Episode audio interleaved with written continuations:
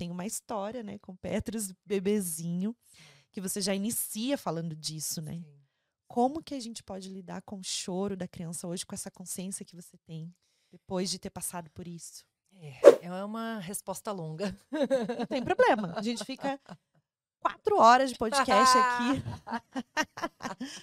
Brincadeira. Eu sei que você Ai, tem delícia. compromissos, mas eu queria, na verdade. Vou ser bem sincera, gente. É brincadeira, mas não tanto, né, Nanda? eu, eu adoro também. Eu realmente não posso, mas gostaria. mas assim, tem o choro do bebê, que é uma coisa, né? E que é super desafiador, porque a gente ah, deixar chorar é nocivo, claro, a gente já sabe também disso, todo mundo fala sobre isso. Então, deixar uma criança chorando sozinha, ela registra o desamparo, né? A falta de amor, a falta de apego, falta de afeto é um problema. Por outro lado, socorrer desesperadamente no primeiro chorinho também pode não permitir que a criança sozinha se acalme. O choro é uma Olha autorregulação do Que cérebro, coisa né? impressionante, né? Então são sempre linhas tênues, né? Que separam os extremos, né? E o quanto é que eu devo deixar chorar até saber que é hora de intervir? Não sei. depende, depende do choro, depende da idade, depende da- da- do que está acontecendo em volta, depende de um tanto de coisas, né? Isso falando de uma criança bem pequena.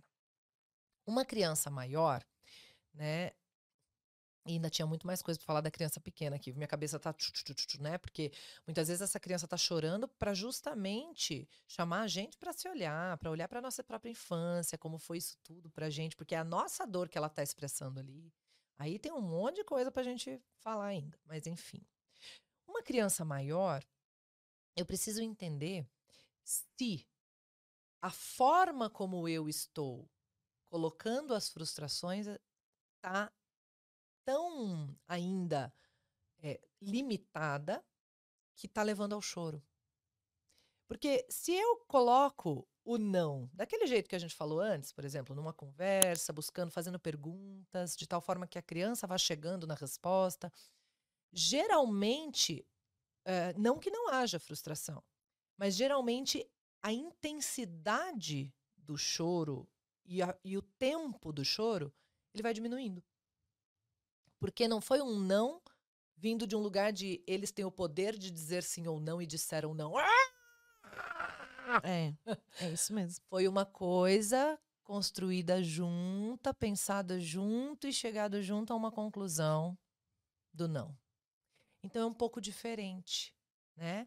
E aí, claro, ainda pode ter choro, ainda pode ter frustração, mas à medida que eu vou ampliando os meus recursos e o meu olhar e o meu entendimento, também o choro tende a ser menos intenso, menos frequente, menos duradouro, né?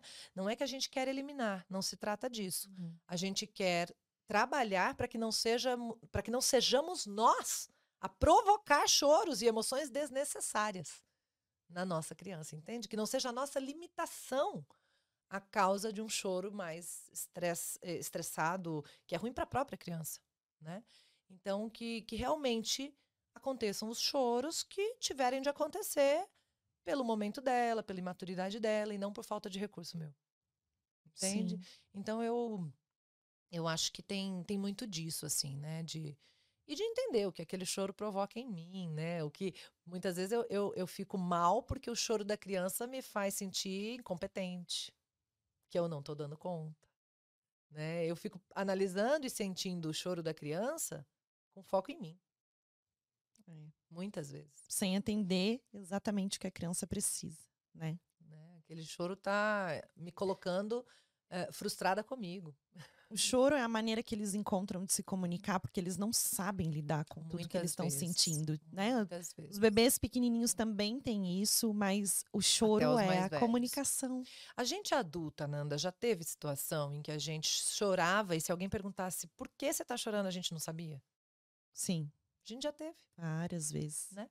É, é, Eu tô, eu tô confusa, tem um monte de coisa aqui dentro de mim, eu tô triste, mas não sei nem direito por quê. Tipo, você olha pra vida, tá tudo bem, e de repente vem uma tristeza e você chora, uma vontade de chorar. Algum momento. que você tem, Principalmente no perpério, né? Sabe? Seja por uma alteração hormonal, É. seja por uma situação meio de valores mesmo. Você alcançou aquilo que você queria, você devia estar feliz, mas você não tá. Sabe?